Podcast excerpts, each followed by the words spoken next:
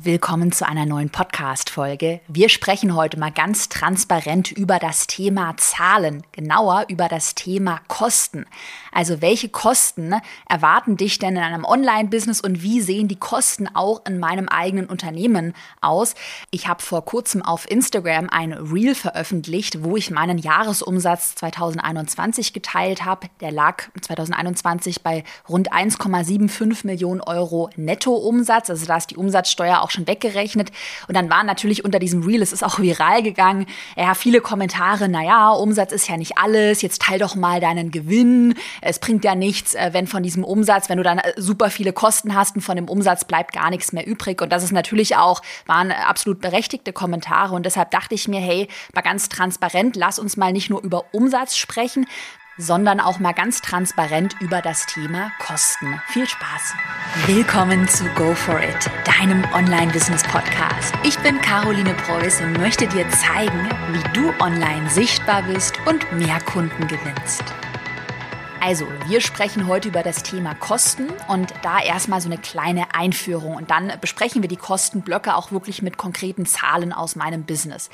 Ähm, mein digitales Unternehmen setzt sich erstmal aus acht großen Kostenblöcken zusammen und ich vermute mal, wenn du auch in, also in einem digitalen Unternehmerbereich tätig bist, das heißt, du verkaufst digitale Produkte, E-Books, Audiobooks, Online-Kurse, vielleicht auch Coachings, Einzelcoachings, Gruppencoachings, äh, Dienstleistungen, Leistungen, dann werden diese Kostenblöcke bei dir recht ähnlich aussehen.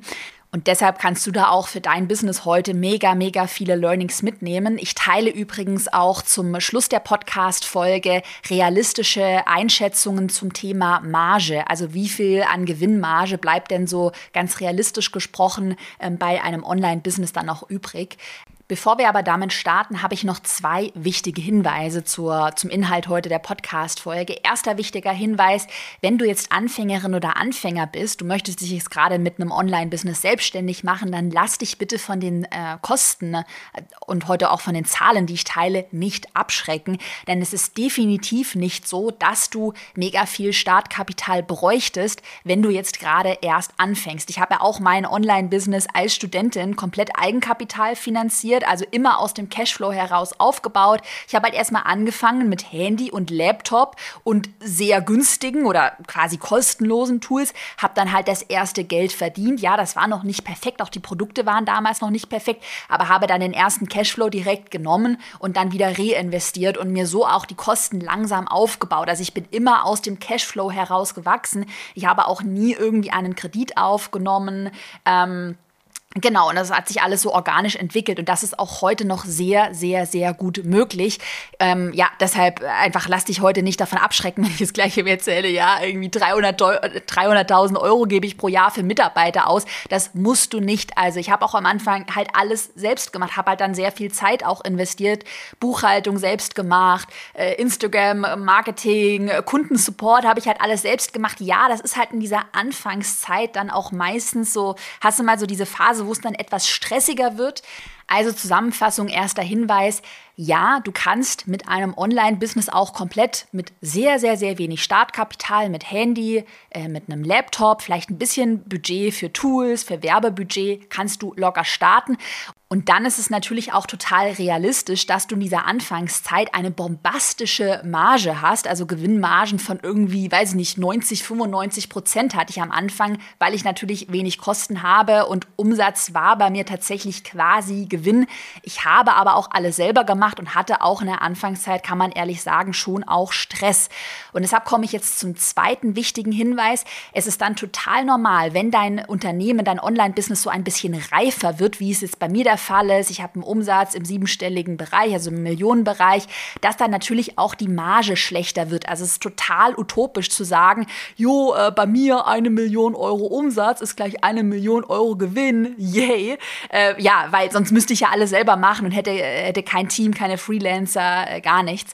Und das ist für mich auch ehrlicherweise nicht der richtige Weg. Also der richtige Weg ist für mich so im Online-Business, dass du irgendwann mal deine Selbstständigkeit, wo alles noch von dir als One-Woman, One-Man-Show abhängt, abhängig ist, dass du das schon in ein Unternehmen verwandelst. Ähm, das Unternehmen, das dann unabhängig von deiner Arbeitszeit irgendwann läuft, also auch unabhängig von dir. Da bin ich mittlerweile auf einem sehr guten Weg. Also ich mache natürlich hier noch den Podcast, ich gebe schon Input, ich bin Geschäftsführerin in meiner Firma, äh, aber es ist jetzt nicht so, dass ich jetzt operativ jeden Tag arbeiten müsste. Also ich habe wirklich alles operative, Kundensupport, Kundenmanagement, Content, Social Media Postings, ja, alles outgesourced, Buchhaltung. Und das ist schon ein sehr geiles Gefühl und nimmt dir sehr, sehr, sehr viel Stress. Das heißt, zusammengefasst kann man sagen, ja, du kannst mit einem Online-Business auch mit sehr wenig Startkapital starten, aber bedenke immer, dass du irgendwann mal die Aufgaben auch abgeben möchtest und dafür musst du halt Kosten auch verursachen, dir ein Team aufbauen, Freelancer einstellen. Und übrigens auch hier noch ein kleiner Hinweis. Mein Team und ich, wir sind ja gerade fleißig in der Planung für ein neues Produkt explizit für Fortgeschrittene. Das wird ein sehr kleines, exklusives ähm, Gruppencoaching-Programm werden, was vermutlich Ende des Jahres, Mitte, Ende des Jahres, also Ende 2022 online geht, wo es darum geht, wie du deine Selbstständigkeit in ein unabhängiges Unternehmen verwandeln kannst. Wir werden das Thema Teamaufbau, Funnelaufbau, Launch-Optimierung besprechen. Es soll darum gehen, wie du möglichst stressfrei auf mehr mehrfach sechsstellige Jahresumsätze skalieren kannst. Und wenn das spannend für dich klingt, ich habe dir mal die super unverbindliche Warteliste in die Podcast-Beschreibung reingepackt. Da kannst du dich gerne eintragen und bekommst dann alle Infos, wenn wir mit der Planung weiter sind. So, und jetzt habe ich ja heute schon mal angeteasert, es sind acht Kostenblöcke in meinem Unternehmen und die gehen wir jetzt einmal gemeinsam durch. Du kannst dir auch gerne Notizen machen, ja, und die Infos einfach für dein Business, auch gerade wenn du jetzt skalieren möchtest, nutzen. Kostenblock Nummer eins. Das ist bei mir auch tatsächlich der allergrößte Kostenblock und, und zwar das Thema festangestellte Mitarbeiterinnen und Mitarbeiter. Ich unterscheide hier übrigens explizit in Festangestellte und Freelancer. Freelancer ist dann nämlich mein zweiter Kostenblock. Also das sind jetzt erstmal wirklich nur Festangestellte. Ähm, aktuell sind wir mit mir eingerechnet zwölf Festangestellte, die aber jetzt außer ich alle auch nicht 40 Stunden Vollzeit arbeiten. Das muss man dazu sagen. Also ich würde mal sagen, ich glaube, auf Vollzeit gerechnet sind wir so sieben bis acht äh, Vollzeit-Festangestellte. Ich versuche meine Mitarbeitenden immer in äh, Bereiche zu gliedern. Das heißt, ich habe so fünf große Bereiche oder Abteilungen in meinem Unternehmen, wo es auch Hierarchien und Führungskräfte dann gibt, die für die einzelnen Bereiche zuständig sind. Ich kann dir mal die Bereiche nennen. Ähm, Produktmanagement, also alles, was so mit dem Thema ja, Produktoptimierung, Produktentwicklung zu tun hat. Jetzt zum Beispiel auch das fortgeschrittene Produkt, was wir planen, liegt im Bereich Produktmanagement. Das Thema oder der Bereich äh, Kundenmanagement, Kundensupport, Kundenbetreuung. Der nächste, der dritte Bereich Content Marketing, also alles, was du von mir auf meinem Blog, hier im Podcast hörst, auf Social Media siehst. Der vierte Bereich Marketing, also äh, Landing Pages erstellen, neue Freebies erstellen, E-Mail-Marketing und so weiter. Und dann der fünfte Bereich, das Thema Backoffice, beziehungsweise meine persönliche Assistentin, die Assistentin Transparenz der Geschäftsführung. Hm. Und diesen Mitarbeiterkostenblock, das ist der Block, den ich über die äh, letzten Jahre hinweg immer weiter ausgebaut habe, auch natürlich hier immer aus dem Cashflow heraus. Also ich habe immer das erste Geld verdient gehabt, hatte das auf der Seite und habe dann davon die erste Mitarbeiterin, den ersten Mitarbeiter eingestellt, sodass ich wusste, okay, ich kann die Person ungefähr ja so vier bis fünf, idealerweise sechs Monate erstmal bezahlen, ähm, weil ich ja natürlich auch wusste, so ich konnte ja meine Umsätze schon so ein bisschen prognostizieren investieren, dass ja dann in den nächsten Monaten auch Umsatz reinkommt. Aber einfach, dass man da so ein bisschen Puffer hat. Mm. Und ich kann dir jetzt mal sagen, wie ich diesen Mitarbeiterkostenblock so über die letzten Jahre aufgebaut habe. 2018, da hatte ich tatsächlich 0% meines Jahresumsatzes. Das waren 2018 um die 250.000 Euro Umsatz. Habe ich aber 0% davon für Festangestellte ausgegeben. Ich habe nur mit Freelancern gearbeitet.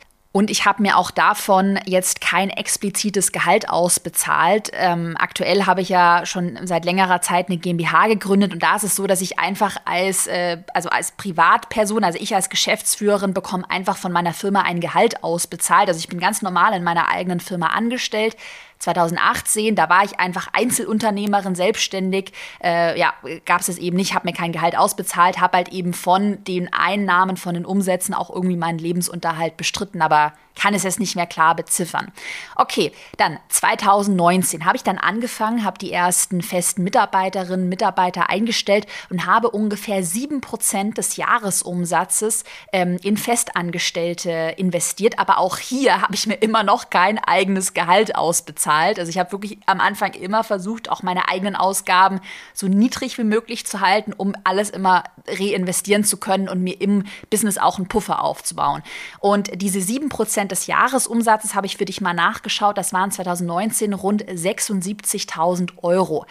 also das ging an festangestellte Mitarbeiterinnen und Mitarbeiter und da sind auch schon alle no Lohnnebenkosten, also Arbeitgeberanteile für Kranken, Rentenversicherung, das ist da alles auch schon einberechnet. Und ähm, ja, dann habe ich eben den Kostenblock Mitarbeiter immer weiter gesteigert. Und 2020 lag dann der ähm, prozentuale Anteil des Jahresumsatzes für Mitarbeiter bei circa 15 Prozent. Und das waren rund 200.000 Euro. Und Achtung, hier ist jetzt auch ein eigenes Geschäftsführergehalt von mir mitge mitgerechnet. Also ich habe dann ab 2020 mir immer ein Gehalt ganz normal ausbezahlt. Das muss man natürlich hier bedenken, deshalb ist der Prozentsatz ein bisschen höher. Und realistisch würde ich jetzt mal sagen, wenn du ein, ich sag mal, wenn dein Online-Business gereift ist. Also wenn du dir wirklich ein Team aufgebaut hast, wenn auch die Umsätze jetzt etwas höher sind, wenn wir jetzt mal raus aus diesem One-Woman, One-Man-Show, ich bin selbstständig und mache halt alles selbst, ähm, wenn du da so ein bisschen raus bist, dann sehe ich es für, als realistisch an, circa 20, vielleicht 25 Prozent des Jahresumsatzes, vielleicht auch ein bisschen mehr, kann ja immer so ein bisschen schwanken, in Festangestellte zu investieren und da ist auch schon das eigene Gehalt dann in Begriffen. Auch hier kann ich dir jetzt nur meine Zahlen teilen, weil es hängt natürlich total auch davon ab, wie viel du dir da ausbezahlst. Wenn du dir halt irgendwie dann, weiß ich nicht, 200, 300.000 Euro jedes Jahr ausbezahlst, das eigenes Gehalt, ist dann natürlich der Prozentsatz etwas höher. Ich hatte ja auch mal über das Thema GmbH auch hier im Podcast besprochen. Ich versuche halt alles immer in meinen Firmen zu lassen. Ich habe mehrere Firmen und äh, versuche mir jetzt auf meine private Ebene, also ich als Privatperson, das muss ich ja alles mit Einkommenssteuer ähm, versteuern, versuche ich mir gar nicht so das krasse Gehalt auszubezahlen. Ja, das ist nochmal aber eine andere Sache, hat einen steuerlichen Hintergrund. Aber so auf jeden Fall mal als Planung 20, 25, vielleicht 30 Prozent des Jahresumsatzes für Festangestellte. Das finde ich realistisch. Wenn du jetzt aber erst startest, ich habe ja auch von 2019, 2018 erzählt, dann kann es auch deutlich weniger sein. Also es gibt ja auch wirklich kein richtig oder falsch. Es sind nur meine eigenen ähm, ja, Erfahrungen. So, der Kostenblock Nummer zwei, das sind dann die Freelancer. Also als Freelancer erachte ich halt alles, also alle Menschen, die in meinem Unternehmen arbeiten, aber die jetzt nicht festangestellt sind. Ich kann ja mal sagen, was bei mir Freelancer sind. Also Werbeanzeigen, Videoproduktion, Grafikdesign, Copywriting, Websitebetreuung, auch mein persönliches Mindset-Coaching, was ich mache. Dann rechne ich auch hier immer das, ähm, die Punkte Anwalt und Steuerberater mit rein, einfach weil es keine Festanstellung ist, aber es ist trotzdem, es sind Menschen, die in meinem Unternehmen arbeiten und die halt dann Rechnungen stellen. Also jeder, der irgendwie eine Rechnung stellt, der kommt so in diesen Blog Freelancer. Und auch diesen Freelancer-Kostenblock, den habe ich über die letzten Jahre immer weiter ausgebaut. 2018, ich nenne dir auch wieder Zahlen, da habe ich ungefähr 7% des Jahresumsatzes, das waren damals rund 20.000 Euro, habe ich in Freelancer Freelancer investiert. Also ich habe tatsächlich, das kann man hier auch daran erkennen, 2018 erstmal mit Freelancern bin ich gestartet. Wie gesagt, ich hatte damals keine Festangestellten. 2019 habe ich dann ungefähr 10% des Jahresumsatzes in Freelancer investiert. Das war damals ein, ein großer Batzen, weil ich habe ein paar blöde Fehler damals gemacht. Äh, genau, war um die 100.000 Euro. Ich hatte mir so ein paar falsche Leute in mein Team geholt, die leider ziemlich teuer waren. genau. Und 2020 äh, habe ich ungefähr 7% des Jahresumsatzes, also wieder etwas gesenkt, für Freelancer ausgegeben. Auch wieder hier, weil der Umsatz ist gestiegen, rund 100.000 Euro. Also 100.000 Euro, das ist so, ja, der Rahmen. Mittlerweile übrigens äh, sowohl bei den Mitarbeitern als auch im Bereich Freelancer habe ich noch mal deutlich ausgebaut. Also im 2021 und auch jetzt 2022 ist das der Kostenblock, den ich mit gesteigertem Umsatz auch immer weiter ausbauen möchte, weil ich einfach sehe, mit geilen Leuten, die richtig gut arbeiten, die sollen am besten sind die alle schlauer als ich. Das ist der allergrößte Wachstumshebel für mein Unternehmen, weil mit coolen Leuten kann kann ich mehr Produkte an Start bringen? Kann ich meine Kundinnen und Kunden besser betreuen? Und nimmt es mir natürlich total viel Stress. Genau. Deshalb sehen auch jetzt in die Zukunft gerichtet bei mir die Kosten noch höher aus, als jetzt beispielsweise 2020 waren. Aber das mal als realistische Einschätzung. Dann Machen wir weiter mit dem Kostenblock Nummer drei, die Tools.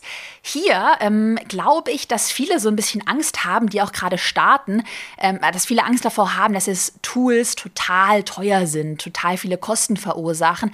Und tatsächlich sind Tools bei mir eigentlich so der allerkleinste Kostenblock. Also ich, und ich habe ja wirklich ein Business, was einen Millionen Umsatz macht. Ich gebe zusammen mit allen Tools etwa 1200 Euro pro Monat für Tools aus, was für mich, also ich finde mal, das ist echt sehr, sehr, wenig. Ähm, und gerade am Anfang kannst du halt auch echt mit vielen Tools kostenlos starten. Es gibt dann beispielsweise kostenlose Versionen, die haben dann vielleicht weniger Funktionen. Und generell muss man halt auch dazu sagen, viele Tools berechnen sich nach der Nutzerzahl, also wie viele Nutzerplätze schaltest du frei im beispielsweise Projektmanagement-Tool oder wie viele E-Mail-Adressen sind in deinem E-Mail-Tool gespeichert. Und deshalb kann man auch anfangs mit einem E-Mail-Tool mit wenigen, also wenn da jetzt noch wenig Kontakte gespeichert sind, günstig starten. Und dann, klar, wenn mehr Kontakte in dein E-Mail-Tool kommen, gehen wir jetzt einfach mal auch davon aus, dass natürlich dann auch der Umsatz steigt. Also bei Tools würde ich mir ehrlicherweise gar nicht so den krassen Kopf machen. Ähm, die großen Kostenpunkte sind bei mir, was das Thema Tools angeht, ähm, Active Campaign mit rund 300 Euro pro Monat, also mein E-Mail-Marketing-Tool. Aber hier muss man auch dazu sagen, ich habe über 50.000 Kontakte in diesem Tool. Also wenn du noch keine 50.000 Kontakte da drin hast, dann ist es auch für dich wesentlich günstiger. Ähm, Monday.com ist mein Projektmanagement-Tool, kostet aktuell auch rund äh, 200 Euro pro Monat, aber auch hier muss man sagen, ich habe halt auch zwölf äh, Nutzer freigeschalten, also zwölf Plätze und man zahlt immer einzeln für jede Lizenz für jeden Mitarbeiter. Und EloPage, ähm, mein Online-Kurs-Tool, also über, den, über dieses Tool laufen meine Online-Kurse, liegt ungefähr bei 100 Euro pro Monat. Und dann sind es halt noch andere Tools wie Zoom, äh, Webinar, Jam, ja, und so weiter und so fort. Aber das ist es für mich auch, war es nie so der große Stressfaktor. Mhm. Learning nochmal zum Thema Tools. Ich würde dir bei den Tools echt empfehlen, nicht zu sehr zu geizen oder auch nicht so sehr immer versuchen, das allerbilligste Programm zu verwenden. Also lieber von Anfang an beispielsweise in ein gutes E-Mail-Marketing-Tool, beispielsweise Active Campaign investieren, das dann auch mit deinem Unternehmen mitwächst, weil oft ist es so bei diesen ganz günstigen Tools ähm, oder vielleicht auch bei Projektmanagement-Tools. Ich bin zum Beispiel auch privat kein so Riesenfan, ehrlicherweise, nur meine persönliche Meinung von Trello ist es halt schon so, dass die dann vielleicht nicht mit deinem Unternehmen mit, mitwachsen, wenn du dann mal mehr Funktionen brauchst. Das habe ich auch von Anfang an halt Monday verwendet, weil ich finde, da hast du halt echt noch ein bisschen mehr Möglichkeiten. Ist aber auch nur meine persönliche Meinung dazu. Okay. Kostenblock Nummer vier. Wir machen mal weiter mit den Werbeanzeigen. Und das Thema Werbeanzeigen, also Facebook-Werbung und ein kleines bisschen Google-Werbung mache ich auch. Das Thema Werbeanzeigen ist mega, mega spannend, weil ich tatsächlich hier anders als bei den Personalkosten meine Kosten langsam senke. Ich erzähle dir auch mal hier, wie sich meine Werbekosten entwickelt haben. 2018 habe ich ungefähr 10 Prozent meines Jahresumsatzes, rund 22.000 Euro, in vor allem Facebook-Werbung investiert. 2019, das war so der Peak. Ich hatte ja schon mal äh, erzählt, auch äh, ausführlicher mal hier im Podcast, dass ich da ein paar blöde Fehler gemacht habe. Ja, und das sieht man auch am Werbebudget. Ich habe halt da volle Kanone in, in Werbebudget investiert und habe tatsächlich 2019 rund 20 Prozent des Jahresumsatzes, rund 220.000 Euro in Werbung investiert. Und das war damals eigentlich viel zu viel also klar, der, der Umsatz war schon da, also es war schon ein positiver Return auf das Werbebudget, aber es war, ja, es war so ein bisschen mit, wie sagt man das, mit Kanonen auf, äh, Gibt es auch so einen Spruch? Naja, ich weiß es gerade nicht. Aber es war auf jeden Fall halt too much. Man hätte es auch effizienter einsetzen können. Aber ich hatte, wie gesagt, ein bisschen die falschen Leute in mein Team geholt. Und äh, dann 2020 habe ich die Werbekosten wieder gesenkt. Mm, und 2020 äh, lagen die bei ungefähr 12 Prozent des Jahresumsatzes. Das heißt bei 170.000 Euro. Und ich habe jetzt auch in den letzten Monaten mein Werbebudget immer weiter gesenkt, weil ich halt sage, hey, ich habe mir so eine starke Brand aufgebaut, mein, mein Branding ist gut, meine Marke ist gut. Ähm, ich habe auch eine hohe organische Reichweite auf Instagram, mittlerweile über 50.000 Follower, viele Leute in meinem Newsletter, viel Mund-zu-Mund-Propaganda. Ich möchte das Budget lieber in ein gutes Team investieren, in meine Produkte investieren. Und ich hatte am Anfang dann immer so ein bisschen Angst, okay, wenn ich jetzt mein Werbebudget senke, sinkt dann vielleicht auch der Umsatz, aber tatsächlich ist der Umsatz sogar gestiegen. Ähm, also da ist so mein allergrößtes Learning. Ich würde hier nicht versuchen, jetzt gerade wenn du auch am Anfang skalierst und sagst, oh ja, volle Kanone jetzt, voll viel Geld in Werbung investieren, weiß ich nicht, war für mich damals irgendwie nicht der richtige Weg. Wahrscheinlich 2019 hätte ich auch mit deutlich weniger Budget auch gute Ergebnisse gesehen, aber ich dachte halt irgendwie damals so, da haben auch alle so skaliert und Umsatz und ganz viel Umsatz. Ja, weiß ich nicht. Also habe auch heute einen sehr guten guten Umsatz, aber halt deutlich weniger Werbekosten und äh, dadurch einfach eine bessere Marge, mehr Gewinn. Weiter geht's mit Kostenblock Nummer 5 und zwar das Thema Equipment. Also Equipment beispielsweise ein Computer, Laptops, natürlich auch für mein Team. Jeder in meinem Team, also Festangestellte, bekommen einen, einen MacBook ähm, von der Firma zur Verfügung gestellt. Äh, ich habe noch ein Firmenhandy, Mikrofon, Lichter, Raumakustik. Also das fällt jetzt für mich alles ins Thema Equipment. Aber auch hier ehrlicherweise ist Equipment echt ein kleiner äh, Kostenblock. Ähm, und da musst du dir jetzt auch, wenn du anfängst, keinen Stress machen. Ne? Äh, Mikrofone kannst du günstig für unter 50 Euro. Jetzt ist es nicht das aller, allerbeste Mikro, aber es reicht vollkommen, kann man sich kaufen. Du kannst erstmal mit deinem Handy und mit deinem Computer starten. Also wenn es jetzt nicht von 2000, weiß ich nicht, 2010 ist oder total alt ist, noch einigermaßen gute Leistung hat, why not? So habe ich auch angefangen und ähm, ja, habe mich dann eben langsam auch wieder hier aus dem Cashflow heraus gesteigert, dann mal in einen besseren Laptop investiert, in ein besseres Mikro investiert, auch mal in bessere Raumakustik investiert, aber das kann man ja auch peu à peu machen. Und übrigens auch Kameraequipment, wenn du jetzt einen Online-Kurs aufnehmen möchtest, das kann man sich auch alles leihen. Also Thema Equipment würde ich mir jetzt auch nicht den riesen Stress machen. Klar, ist schon nice to have, wenn dann Cash vorhanden ist, auch mal ein gutes Equipment zu investieren. Hatte ich aber am Anfang auch nicht gemacht. Kostenblock Nummer 6 kommt jetzt noch, und zwar das Thema Zahlungsabwicklung. In meinem Unternehmen bieten wir ja ausschließlich digitale Produkte, also Online-Coachings an und die äh, oder da läuft die Zahlungsabwicklung auch komplett automatisiert ab. Das spart halt einfach Zeit. Man könnte natürlich, wenn du jetzt gerade erst anfängst, könnte man natürlich auch sagen, wenn du jetzt Einzelcoachings verkaufst, dann stellst du einfach jemandem dein Coaching in Rechnung und der überweist das auf dein Firmenkonto und dann entstehen hier auch keine Kosten für Zahlungsabwicklung. Jetzt ist aber in meinem Unternehmen so, ich weiß nicht, wie viele Transaktionen haben wir pro Jahr 3000, 2000, 3000, 4000, irgendwo sowas um den Dreh. Und da macht es dann total Sinn, gerade wenn die Transaktionen ähm, automatisch abgewickelt werden sollen, dass man einfach über einen ähm, Zahlungsanbieter, ähm, mit einem Zahlungsanbieter zusammenarbeitet. Ich verwende da ja Elopage für meine Online-Kurse, also für das Hosting, aber eben auch für die automatische Zahlungsabwicklung. Für die Zahlungsabwicklung zahle ich in meinem Unternehmen aktuell ungefähr 5% der Transaktionshöhe, also 5% des Bruttoumsatzes an den Zahlungsabwickler.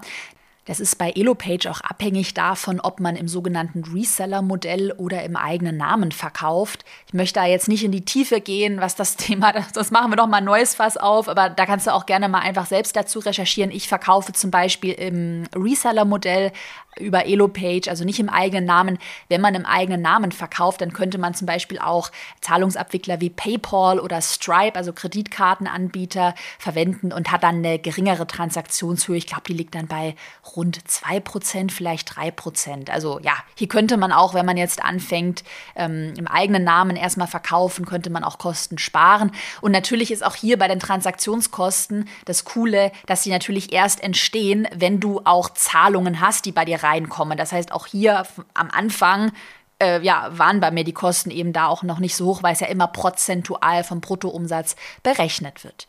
So, der Kostenblock Nummer 7, das ist bei mir der, der gute alte Kostenblock Sonstiges.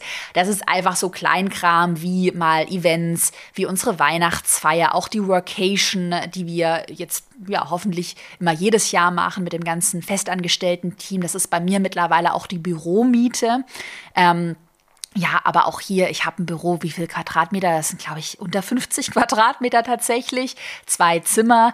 Und auch am Anfang habe ich halt alles im Wohnzimmer gemacht. Und es ist auch am Anfang möglich, so zu starten. Also auch hier Büro habe ich echt recht spät ähm, ja angeeignet hätte man auch ehrlicherweise früher machen können. Ich glaube, da hätte man nicht so geizig sein müssen. Aber ja, war auch am Anfang so okay, hat gepasst. Und dann habe ich noch Handyvertrag, Internet, ja und sonstigen Kleinkram, der halt noch irgendwie so anfängt. Mal Geschenke, weiß ich nicht, Bürokram, Papierzeugs und so weiter und so fort. Ähm, der letzte Kostenblock übrigens noch, Kostenblock Nummer 8, den dürfen wir auch nicht vergessen, das Thema Steuern.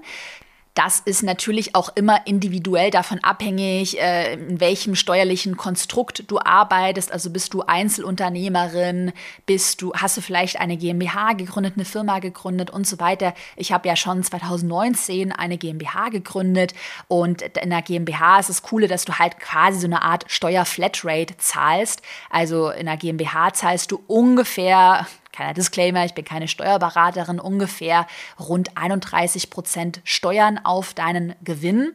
Und äh, ja, das war bei mir halt dann der Punkt, weil irgendwann die Umsätze oder die Gewinne dann halt schon sehr schnell gewachsen sind. Das war dann eben der Punkt, dann in die GmbH Struktur zu wechseln, weil sonst, ähm, wenn du Einzelunternehmerin bist, Einzelunternehmer bist, dann wird ja alles mit deinem privaten Steuersatz versteuert und dann bist du halt sehr schnell bei guten Gewinnen auch im Spitzensteuersatz.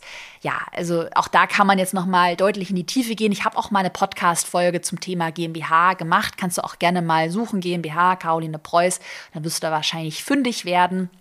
Aber ja, bei mir rund 31 Prozent ja, Steuern fallen nochmal auf meinen Gewinn an. Es kann aber bei dir ganz anders sein, je nachdem, ja, wie hoch dein Gewinn ist und in welcher Struktur du tätig bist.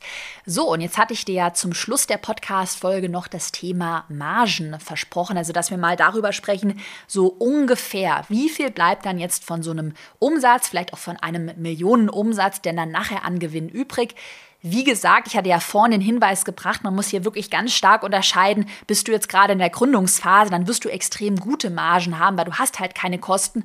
Oder ist dein Business schon so ein bisschen gereift, arbeitet dein Business ohne dich, also unabhängig von dir, dann wird auch deine Marge natürlich logischerweise etwas sinken. Ich würde mich aber beim Thema Margen auch echt nicht so verrückt machen und mich so mit anderen vergleichen. Die hat jetzt aber erzählt, sie hat irgendwie eine 90-prozentige Gewinnmarge, also 90 Prozent des Umsatzes es bleiben an Gewinn übrig, was natürlich bombastisch ist, nur als Beispiel. Ja, ich würde mich da echt nicht zu sehr vergleichen. Ich meine, letzten Endes muss sich dein Unternehmen auch einfach für dich gut anfühlen. Ich bin zum Beispiel jetzt mal ganz persönlich gesprochen kein Riesenfan davon, immer auf den letzten Cent zu optimieren und alles und jeden versuchen, so wie so eine Zitrone auszuquetschen, dass ich nur Mindestlohn bezahle oder nur mit, weiß ich nicht, Minijobbern oder sowas arbeite. Also mir ist es auch wirklich wichtig, faire Gehälter zu zahlen, dass wir beispielsweise im Team auch gemeinsam eine Workation machen. Auch das kostet natürlich Geld und deshalb schaue ich jetzt hier auch nicht auf jeden letzten Cent. Also ich glaube auch grundsätzlich macht es schon Sinn, immer lieber etwas großzügiger zu sein, also ja, der, der Geizhals zu sein. Und trotzdem natürlich auf der anderen Seite ist es schon auch wichtig, dass man das Thema Marge im Blick behält. Also jetzt irgendwie komplett mit einer sehr schlechten Marge zu arbeiten, das würde ich dir natürlich auch nicht empfehlen, weil es kommt ein ganz wichtiger Hinweis. Marge gleich Sicherheit. Marge gibt dir Sicherheit. Also je, je höher deine Marge ist, also je mehr von deinem Umsatz dann auch an Gewinn übrig bleibt, umso mehr Sicherheit hast du natürlich. Jetzt gerade, wenn du so wie ich, hab's angerissen, 2019 mal ein paar blöde Fehler machst, dir falsche Leute in dein Team holst, ja, dann sind das vielleicht schon kostspielige Fehler, aber dein Unternehmen wird jetzt erstmal davon, wenn du halt eine gute Marge hast, wird erstmal nicht direkt pleite gehen und deshalb Marge gleich Sicherheit. Es macht jetzt auch keinen Sinn, alles zu verschenken und alles ganz billig anzubieten. Hauptsache, man hilft möglichst vielen Menschen und, und man sagt so, ja, ich will aber allen helfen, das mache ich alles kostenlos. Nachher hast du eine verdammt schlechte Marge und äh, ja, keine Sicherheit und gehst dann irgendwann recht schnell insolvent. Ähm, genau, also einfach hier realistisch sein sein und es muss sich einfach für dich gut anfühlen. Ähm, langfristig sind Gewinnmargen vor Steuern. Das heißt, wir sprechen hier immer vor Steuern. Also Gewinnmarge vor Steuern von über 50 Prozent in einem Online-Business aber durchaus realistisch. Also damit, auch in einem reifen Online-Business kann man durchaus kalkulieren, dass du sagst, beispielsweise bei einer Million Euro Jahresumsatz, also auch hier wieder Netto-Jahresumsatz, die Umsatzsteuer haben wir hier weggerechnet, da bleiben 500.000 Euro Gewinn vor Steuern übrig. Das wäre eine Gewinnmarge von 50 Prozent. Also von, von einer Million Euro Umsatz bleiben 500.000 Euro Gewinn, also 50 Prozent an Gewinn vor Steuern übrig. Und dann je nachdem, wie jetzt dein persönlicher Steuersatz aussieht, müsste man das natürlich dann noch versteuern. Aber so eine Gewinnmarge von um die 50, vielleicht 60, vielleicht auch 70 Prozent, das ist in einem Online-Business durchaus realistisch und in diesem Dunstkreis bewegt sich auch meine eigene Marge. Natürlich muss man hier dazu sagen, dass man jetzt nie pauschalisierend sagen kann, okay, du musst jetzt mindestens 50 Prozent Marge haben, sonst bist du ein Loser. Oder nee, mindestens 70 Prozent Marge. Also es hängt natürlich auch immer von deiner aktuellen Situation ab. Es kann auch manchmal sinnvoll sein zu sagen, okay, ich verzichte jetzt in diesem Jahr auf Marge, weil ich in die Zukunft investiere, weil ich jetzt in mein Team investiere. Das heißt, auch hier bitte, wie gesagt, nicht verrückt machen und nicht zu sehr vergleichen. Letzten Endes muss es sich einfach für dich persönlich gut anfühlen. Was ich natürlich total spannend finde, wenn man sich mal so äh, Margen vergleicht, du kannst einfach mal googeln, äh, Gewinnmarge, Branchenvergleich oder irgendwie sowas, dann wirst du schon feststellen, dass die Gewinnmargen in einem digitalen Unternehmensbereich natürlich paradiesisch sind. Also ich war wirklich, als ich mal recherchiert habe, total überrascht, wie, ich sage mal in Anführungsstrichen, ja nicht schlecht, aber wie niedrig in anderen Branchen die Margen sind. Also gerade in so Branchen, wo ähm, jetzt Online-Versand oder wo eben viel gehandelt wird. Bei einem Online-Business, klar, da hast du halt dein digitales Produkt, deinen Online-Kurs einmal erstellt, hast dann vielleicht am Anfang hohe Fixkosten oder investierst viel Zeit, aber dann läuft das Business auch. Klar, in einem reifen Online-Business sind Kosten schon vorhanden. Das habe ich ja gerade ganz transparent aufgelistet. Also es ist auf jeden Fall nicht so, dass Umsatz gleich Gewinn ist. Aber man kann schon zusammenfassend sagen, deshalb bin ich auch ein Riesenfan von einem Online-Business, dass diese Margen, diese hohen Margen es dir gerade als Anfängerin oder als Anfänger ermöglichen, mit einem Online-Business auch, ich sage mal, recht, jetzt nicht risikofrei, aber ja recht einfach zu starten. Also ich habe schon auch in meiner Anfangszeit einige blöde Fehler gemacht und da ich halt immer diese gute Marge hatte, ja hat die Marge immer die Fehler so ausgebügelt, weil äh, ja es war immer Cashflow, es war immer Gewinn vorhanden und deshalb ist es in meinen Augen Online-Business ein mega geiles, auch wirklich anfängerfreundliches Geschäftsmodell. deshalb bin ich auch schon seit Jahren so ein Riesenfan davon. Ja, dann hoffe ich, dass du heute ganz viele Aha-Momente Aha-Momente in der Podcast-Folge hattest. Wenn du Aha-Momente hattest, dann schenk mir unbedingt eine positive Bewertung, entweder bei Spotify oder gerne auch bei iTunes, also bei Apple Podcasts. Und wenn dich das Thema Skalieren, Unternehmensaufbau interessiert, Teamaufbau, ähm, dann trag dich gerne auch in die Warteliste für mein neues fortgeschrittenen Gruppencoaching-Programm ein. Die Warteliste habe ich dir in der Podcast-Beschreibung verlinkt. Dann bedanke ich mich für deine Zeit und wünsche dir eine erfolgreiche Woche. Wir hören uns am Donnerstag wieder mit einer kurzen Podcast-Folge. Bis bald.